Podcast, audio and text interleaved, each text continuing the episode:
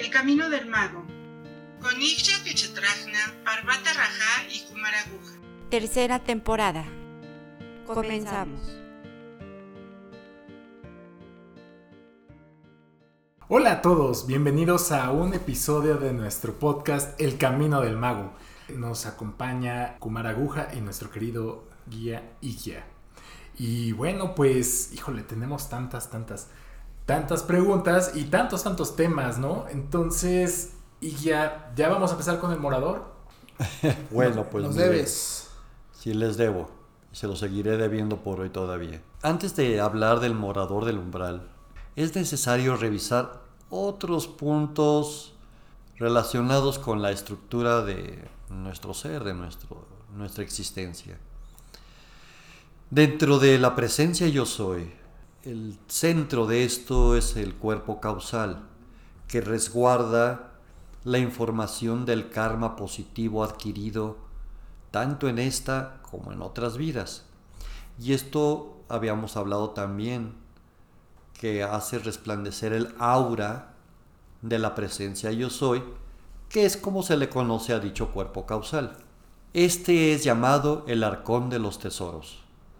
Aquí es precisamente donde se resguarda un tipo de código genético espiritual, dijéramos, que contiene la información de la conciencia divina, así como del maná superior. Esta pues tiene forma de una pequeña esfera blanca de la que emanan tres flamas de energía eh, infinitamente pura, a la que se le llama o se le conoce como la llama trina, compuesta de amor, sabiduría y poder. Esta eh, llama trina es precisamente la que ancla a la presencia yo soy en la cámara secreta del corazón. Desde aquí la energía corre por todo el canal central y hace mover, hace accionar todos los chakras, hace que interpreten su información y que la graben a su vez. Algunos de ellos, de los chakras, pues tienen la capacidad de guardar registros también de oscuridad y negatividad, mas no en la chispa cósmica, no en el centro de la chispa cósmica. En la presencia yo soy, por su pureza y por ser la esencia misma del absoluto, nunca, jamás guardará eh, registros negativos. Jamás. Se resguardan en la información de los chakras o en el cordón de cristal como Sutratma. También ya habíamos visto este tema. Pues eh, al, al, iniciar la vida de un ser, eh, estos canales centrales despliegan los chakras y eh, en estos eh, registros tal vez de oscuridad y negatividad son fundamentadores de acciones futuras negativas en cada ser.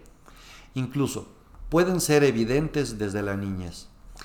Imaginen, es como tener varios discos que tienen grabado lo que debería de ser, pero tú encima les puedes grabar lo que no debe de ser. Y cuando estos giran, tocarán aquello que está grabado. Grabado desde la presencia yo soy, desde el absoluto, pero también grabado por lo que tú has manipulado y hecho. Me refiero a estos registros chácricos. Oye, ya se me ocurre aquí preguntar acerca de los traumas de la infancia. Un trauma muy severo o muy profundo puede reescribir esta información, no reescribir, digamos, mm. es así como nos mencionas, escribir sobre lo que, lo que ya se tiene y con esta situación traumática de la niñez, modificar el eh, comportamiento, obviamente, pero la situación dármica de un ser? Sí, de hecho, sí la puede llegar a afectar. Imaginemos eh, un, ejemplo que ya les he dado anteriormente.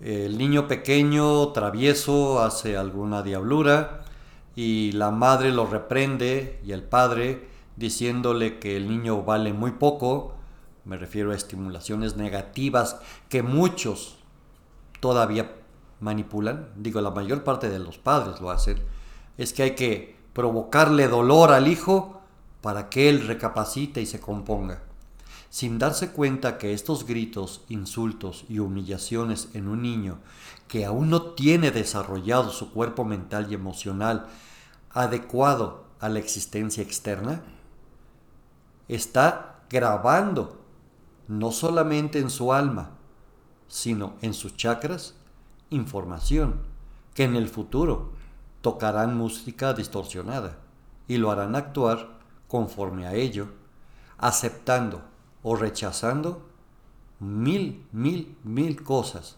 desde su aceptación a la sociedad, su rechazo hacia, hacia la escuela, hacia su negatividad tal vez a, aprender las matemáticas, porque desde niño se le dijo que era un estúpido para entenderlo, y él queda grabado y, y queda sellado eso. Sí, sí se puede. Y esto afectará definitivamente al desarrollo dármico, de una manera o de otra. Entonces, para los señores y señoras que se preguntan de repente, ¿qué hice yo para merecer esto?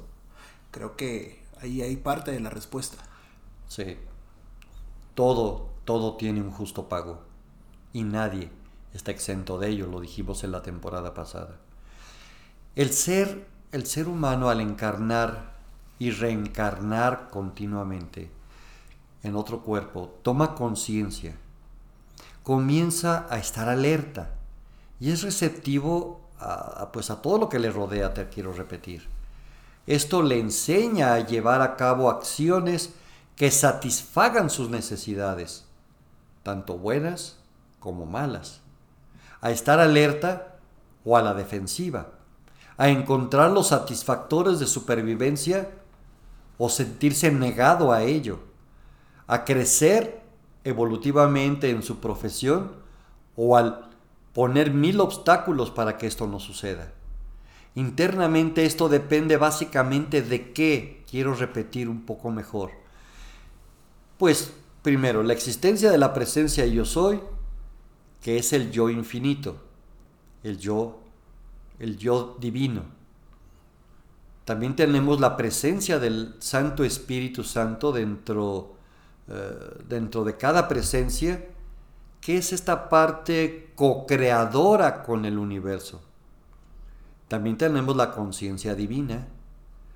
La conciencia divina, que es mejor conocida como el santo yo crístico, es el yo real. Recuerden aquella parte en el Nuevo Testamento que dice, y entonces caminaremos como Cristo sobre la tierra es cuando los seres humanos hayan hecho conciencia de su yo real.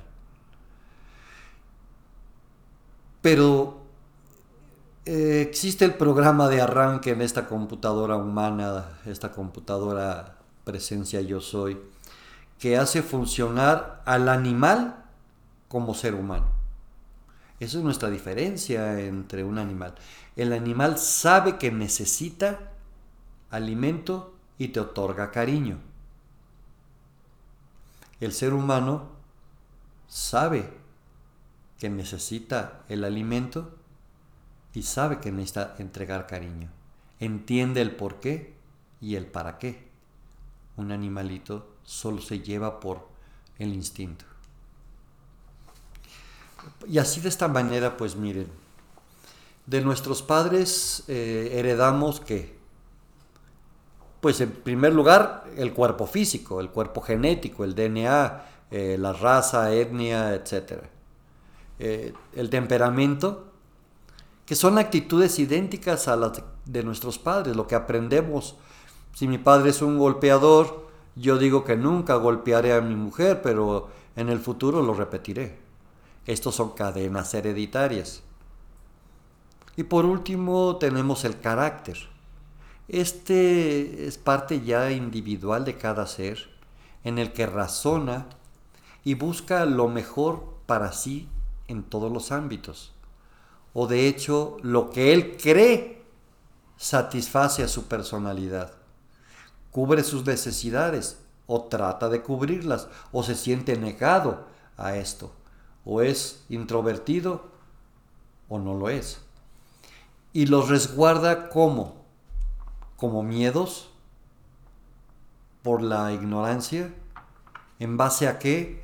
Pues a lo aprendido en su sociedad, en su religión, en su familia, en su existencia que le tocó vivir. Todo esto forma la personalidad de cada ser en lo individual, que es qué? Lo que sabe, lo que siente y cómo reacciona en la vida. Veamos qué importante es entender cómo el ser adquiere conocimientos y aprende a tener sentimientos y emociones que lo hacen que ejecutar acciones con las que podrá crear karma positivo o negativo. Y que éstas tendrán repercusiones, pues dependiendo de lo que él mismo genere, claro está. Eh, habíamos dicho que esto pues lo ayuda a aprender más y con ello a nutrir su cuerpo de la memoria que en sí es su alma. Oye, ya nos mencionas al, al, inicio que esta información que se va a modificar se va resguardando o es toca, vamos a decirle, en estos discos que son, son los chakras. ¿Es en algún chakra en especial donde se va a almacenar esto o los que se van a los que se van a ver afectados por estas situaciones? ¿Son todos, son algunos o cómo funciona esto? Pues sí, de hecho casi todos tienen la capacidad de grabar algo negativo. En primer lugar, veamos. Empecemos por abajo. El primer chakra, el de la base. Eh, esto guarda registros sexuales. Y por lo tanto, la perversión de esto provoca impulsividad y agresividad en el ser. Normalmente la gran mayoría de escuelas eh, enseñan que este chakra debe de pintarse de rojo para ser bueno, mas los maestros ascendidos nos han enseñado que este chakra hay que pintarlo de blanco, de pureza. Tal vez esto sería la mala información o transgiversación de la sexualidad en el ser. Pero sí definitivamente es el centro de la agresividad en cada quien. También tenemos el chakra del ombligo, o sea, la sede del alma, Allí todo campo emocional existe. De ahí parte, recuerdan la temporada anterior, el cinturón energético. Y por lo tanto la formación de una especie de media naranja en donde se resguardan los registros kármicos. Eh, tal vez es el que guarde más problemas. También tenemos el chakra del plexo solar, donde se guardan los registros de campos de energía, buenos y malos, en donde se traduce el tipo de energía que estás guardando, qué energía has absorbido. Tenemos el chakra de la garganta, el quinto. Cuando este está mal cualificado, puede provocar timidez o también agresión. Recuerden, este se despliega con la lengua, que es la espada en el ser. Con la lengua matas o construyes la vida de alguien. Tenemos el chakra del tercer ojo, el sexto chakra. Este es el chakra de la verdad, el chakra de la curación del ser. Su mal entendimiento pues nos dirige claramente a, a la enfermedad, a la sugestión, a, pues a crearte tus propias enfermedades. Y por último tenemos el chakra de la coronilla, también. Cuando está afectado, eh, tienes bloqueos mentales, pérdida de razonamiento. Cuando es agredido por la conciencia de masa y sus manipuladores, pues pues te, te, hace ser de ahí un ser entregado al, a tus este, secuestradores. Esto son los chakras, o sea, se salva el, el chakra del corazón, puesto que este es eh, el centro de los sentimientos y de las emociones buenas. Lógicamente los otros chakras pues no son afectados, el octavo y el noveno, que son los dos chakras primarios internos, no son, no son afectados, no pueden ser afectados. Estos chakras que no pueden ser afectados ¿Podemos decir que debido a su nivel de vibración es como si les otorgara un campo de fuerza? Pues toma en cuenta que el octavo chakra, la cámara secreta del corazón, resguarda la presencia yo soy y no es afectado. Hemos dicho que no se puede manipular y guardar cosas negativas en ello. El noveno chakra o el chakra de la pituitaria, el chakra rubí, pues es energía pura que desciende del Padre y es el punto de contacto que tenemos con nuestro mana superior. Por lo tanto, tampoco puede ser afectado pues con esto de que vienen así y tal vez vienen de nacimiento, yo pensaría que algunas personas empiezan un poquito atrás en la carrera, ¿cierto? Pues mira, tomamos en cuenta otro ejemplo que a ustedes les encanta mucho. Dos niños eh, genéticamente iguales, eh, dos gemelitos, al desarrollarse cada uno de ellos tiene una personalidad, forma de actuar y desarrollo diferente. Tal vez uno sea bueno, lindo, obediente y el otro sea rebelde desde el principio.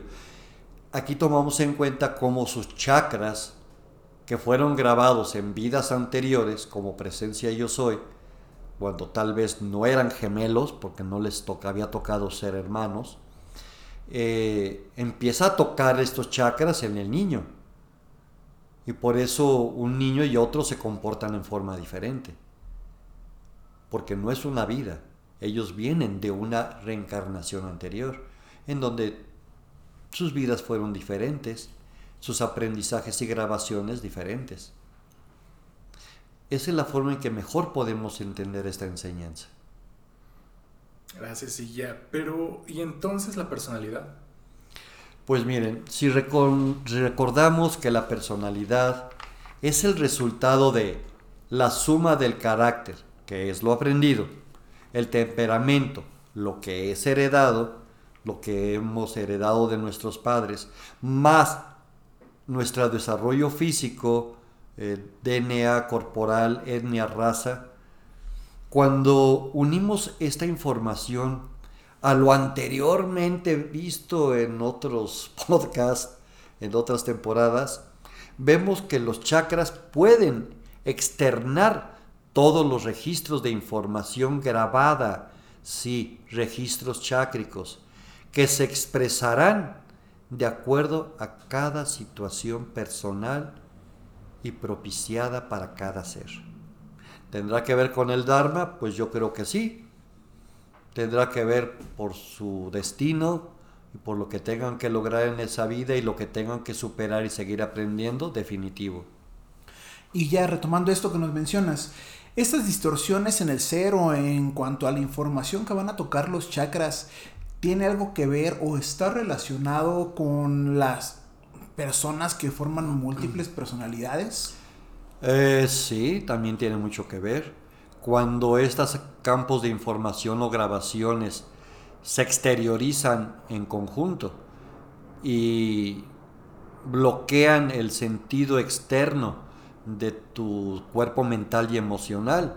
Estos también son manipulados. Recordemos que estos van a, tocar y cantar lo que estos chakras le han enseñado a reproducir. Son los que reproducen esta música armoniosa o discordante que has grabado en muchas vidas. Y estos a su vez afectarán la información que se le otorgará al elemental del cuerpo. Y te quiero adelantar que de aquí es de donde nacerá el morador del umbral. Cada que nos mencionas el morador del umbral, creo que nos imaginamos todos un Balrog como aquel que está cuidando el puente de Khazad Dum en El Señor de los Anillos. Es algo un poco más, más feo. Ya lo veremos. Pues miren, todo lo que el ser hace, unido a todo lo que piensa, está en relación y de acuerdo con lo aprendido. Y pues tiene sus bases indudablemente en la satisfacción de sus faltantes, o sea, cubrir sus necesidades, deseos y aspiraciones. Y esto está enmarcado con su ego. Y esto creará en él pues cada vez más miedos, más incertidumbre, más necesidades que pueden ser muy dominantes. Esto dará como resultado que, pues tener una personalidad incorrecta y oscura, que se reflejará con todavía más miedos y más dudas. Lo mismo sucede pues con una personalidad absolutista, dominadora y anarquista, que buscará siempre ser un dictador, un manipulador, un extorsionador, porque dichos miedos y dudas son para él un peligro del que buscará siempre defenderse, siendo su mayor arma que las mentiras y la tiranía. Esto puede generar demasiada energía mal cualificada y gracias a la facultad co-creadora de su elemental del cuerpo, pues comenzará a construir un cuerpo mental en un modelo de protección, autoprotección, en fin, un yo falso. ¿Qué? Que pues que, que tendrá que trabajar en el, su lugar.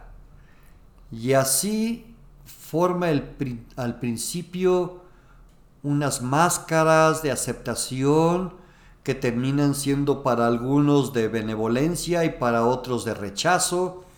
Eh, la presentación de estas máscaras con las que son impuestas por él mismo para poder mentir a los demás y terminará mintiéndose a sí mismo. Cuando este personaje dictatorial comprueba que estas máscaras le dan resultado, entonces podrá rechazar a quienes le hieren, quienes están en contra de él. Luego se esforzará, ¿por qué? Pues por perfeccionarlas eh, y hacerlas cada vez más reales hasta creerse él mismo que las máscaras son él. El problema es que entre más máscaras construye, más receloso y miedoso se vuelve. Esto lo convierte en un dictador total. Y esto mismo lo llevará a qué? A fabricar todavía más máscaras, convirtiéndose en un círculo vicioso en donde el mundo entero se dará cuenta de sus mentiras. La culminación de esto, por desgracia, es la creación de la unificación de todas las máscaras en una máscara perfecta, que no es Él en realidad, pero que con ello vivirá y es lo que expresará hasta ser la parte indisoluble de Él. Con el tiempo y un gran esfuerzo, se condiciona, envicia y unifica tanto a esta perfecta máscara que la coloca constantemente ante todos, hasta frente a él mismo en el espejo, tanto frente a los que son buenos con él, como frente a los que él cree que lo hieren y este es el principio de la creación del morador del umbral. Es el principio de la búsqueda de una perfección en la maldad que lo llevará a la destrucción de todo aquello que le rodea, sin importarle más que preservar esta máscara. Y con ello también al futuro será un manipulado de la conciencia general y de aquellos que controlan la conciencia que buscarán el totalitarismo. búsqueda creada por el psiquismo, sí, la manipulación de la mente, la manipulación del pueblo, todo por un beneficio oscuro. Y es bien interesante todo esto que comentas, toda la parte de las máscaras, toda esta parte de estos registros, pero a mí me, me queda, no sé, no sé si es la duda o la preocupación de cómo eh, con este carácter y temperamento que, que, traemos y que heredamos, con estos registros chácricos que tal vez puedan perpetuar algunas actitudes que, sin lugar a dudas, seguramente van a estar en nuestro núcleo familiar. Eh, híjole, creo que es bien difícil o el reto grande es darse cuenta de... Uh, conozco gente, gente grande que o es bien chantajista siempre o es bien agresiva siempre y a mí me gustaría pensar que dentro de su, de su visión de vida no se dan cuenta y no lo ven. Y en ese momento pues yo creo que ya te pues ya ya eres la máscara, ¿no? Bueno, ya la máscara es lo que lo que estás mostrando al mundo, pero ¿cómo puedes hacer algo por esto si no te das cuenta que esa máscara no eres tú? En la mayor parte de los casos ya bien impuesta esta máscara, no puedes hacer nada. Su nivel de creación de karma ha superado todos los retos y está destinado a, a otras cosas. Suena música tétrica de fondo. Entonces, está volviendo a las a los ejemplos con las películas esta película de los noventas, me parece que era de Jim Carrey, justamente La Máscara, oh. que llega un punto en el que se la deja tanto tiempo puesta que ya no se la puede quitar. Entonces creo que así funciona realmente. Aunque ya veremos que la enseñanza del morador del umbral, esto es solamente el principio. La historia del morador es aquello que supera cualquier película de terror. Ya lo veremos. Bueno, por favor, y ya vamos a guardar tantito de este misterio para nuestro próximo episodio porque ya se nos acabó el tiempo por el momento. Muchas gracias a todos por acompañarnos en este nuevo episodio del podcast del Camino del Mago. Por favor, recomiéndenos con sus amigos si les gustó y si no les gustó, con sus enemigos. Muchas gracias por escucharnos. Hasta la próxima. Síganos en nuestras redes sociales, Facebook, Twitter, YouTube e Instagram. Danos like y activa las notificaciones para estar enterado de todas nuestras novedades.